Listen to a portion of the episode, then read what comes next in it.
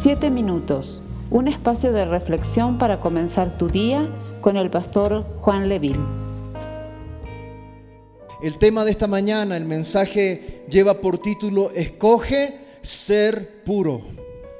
Escoge ser puro. Y vamos a ir a la palabra del Señor, a un texto bíblico que no es muy, digamos, bueno, es muy conocido, pero como decía en un comienzo, quizás no tan popular. Amén. Porque si usted analiza en estos días, en estos tiempos, cuál es el mensaje que se predica generalmente en las congregaciones, es buscar eh, traer a las personas, digamos, soluciones a los problemas de la vida diaria, pero muchas veces el problema está en el fondo del ser humano, que es esa condición de pecado. Amén. Es esa condición de muchas veces eh, no querer reconocer la falta. Es por eso que el mensaje en esta mañana lleva por título Escoge ser puro. Y vamos a Daniel capítulo 1, verso 1 al 7.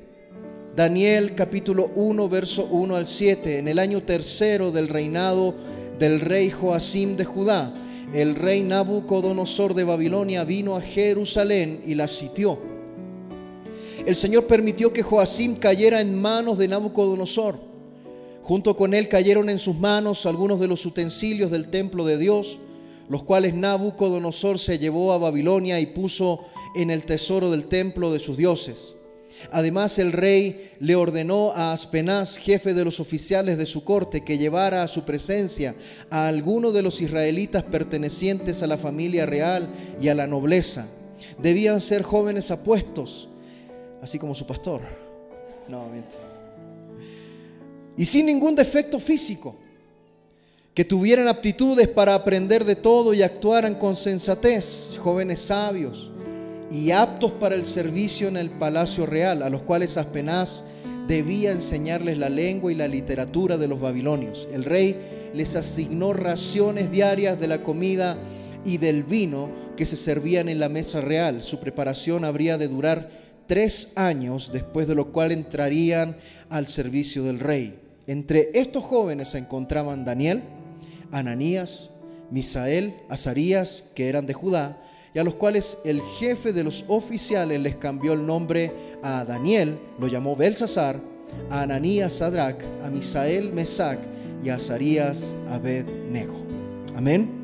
Oremos, Padre amado, que esta mañana esta tu palabra sea de bendición, de aliento y sea también, mi Dios, para nosotros crecer aún más en la fe. Ayúdanos, Señor, a escoger siempre la pureza en el nombre de Jesús. Amén y amén.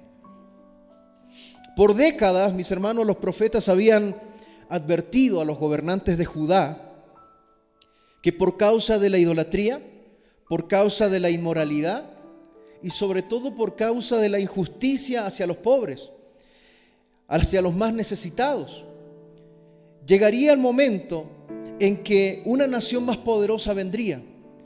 Podemos ver las profecías de Isaías, podemos ver las profecías de Jeremías, profecías que tienen que ver con que esta condición del pueblo y sobre todo de los gobernantes, idolatría, inmoralidad, injusticia hacia los pobres, una injusticia social, traían como consecuencia que el Señor movería su mano eh, levantando una nación más poderosa.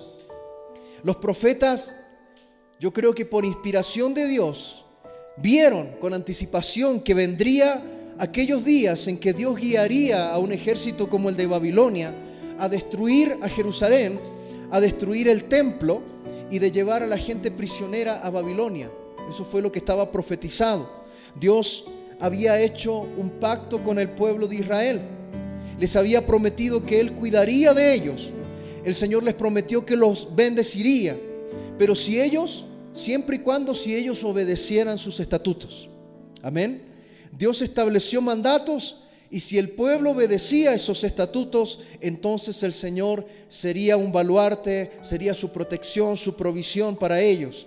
Él también advirtió que si no es de esta manera, vendría un tiempo de dispersión en que ellos serían llevados a diferentes naciones. Él quería que Israel fuese la luz de los gentiles. Cuando nosotros vemos que el Señor escoge una nación como Israel, el objetivo no es porque Israel haya sido la mejor nación, más bien era la más insignificante. Amén. El objetivo era que esa nación que el Señor tomaba y la saca de la esclavitud para llevarla a una tierra prometida, era que esa nación, conforme a los estatutos del Señor, si ellos se mantenían firmes en ese camino, iban a ser luz para los gentiles, iban a ser una nación de ejemplo de que existe un Dios verdadero, un Dios real, un Dios que era el Dios de esa nación.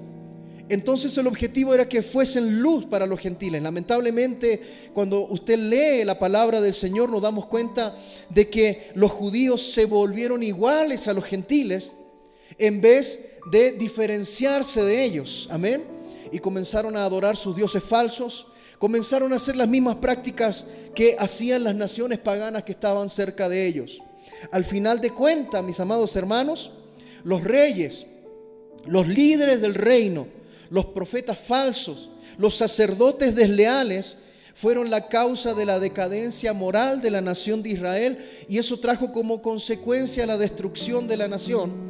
Y ese, eh, digamos, ese, ese tiempo en que viene una nación poderosa como Babilonia y lleva cautivo a lo mejor de Israel.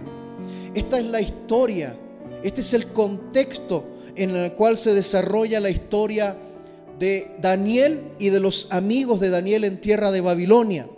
Es una historia, si usted pudiese resumir en qué consiste la historia de Daniel, mis amados hermanos, es una historia de fe en medio de un entorno muy hostil. Démonos cuenta lo que aconteció, mis amados hermanos. A pesar de que Dios tenía un plan para con Daniel, nos damos cuenta de que la nación en la cual él estaba, el entorno en el cual él estaba, no le importaba ni el Dios de Daniel, ni tampoco le importaba a Daniel. Nos encontramos con que los sueños de Daniel fueron truncados. Nos encontramos que estos jóvenes fueron sacados de su nación y llevados como esclavos a Babilonia nos encontramos con que todas las expectativas que ellos pudiesen haber tenido de la vida en ese momento se rompieron por causa de una nación y principalmente sus gobernantes que no rindieron su corazón a Dios. Una nación que también comenzó a practicar la idolatría. A tal punto, mis hermanos, que le cambian el nombre. Ni siquiera podía mantener su propio nombre. Hasta el nombre le cambiaron. Y es más, algunos historiadores, algunos teólogos han llegado a establecer que incluso Daniel y sus amigos, como fueron llevados a servir al rey, fueron castrados, fueron eunucos. De hecho, en algunas versiones de la Biblia dice claramente que el jefe de los eunucos estaba a cargo de Daniel. Así que no solamente fueron castrados sus sueños, sus esperanzas, sino que la posibilidad de ellos engendrar familia. Una de las costumbres de los reyes de aquella época era castrar a aquellos que servían como esclavos dentro del, reino para que no tuviesen relaciones sexuales con las mujeres que estaban en el entorno del rey. Así que es posible. Muchos teólogos han llegado a establecer que Daniel fue castrado también físicamente. Así que, mis amados hermanos, vemos una historia de fe en medio de un entorno hostil. A pesar, mis hermanos, de todo esto, la palabra del Señor nos dice de que Daniel dispuso, propuso en su corazón guardarse para Dios.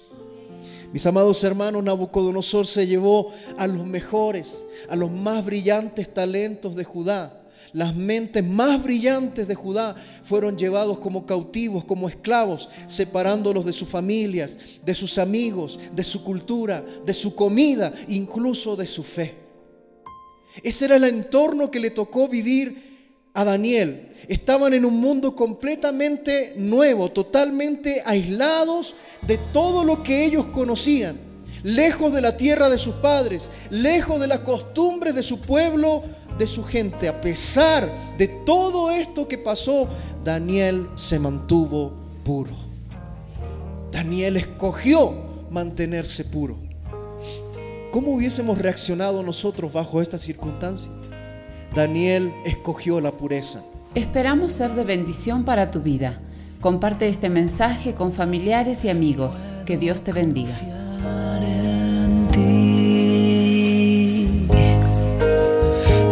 Que aquí estás.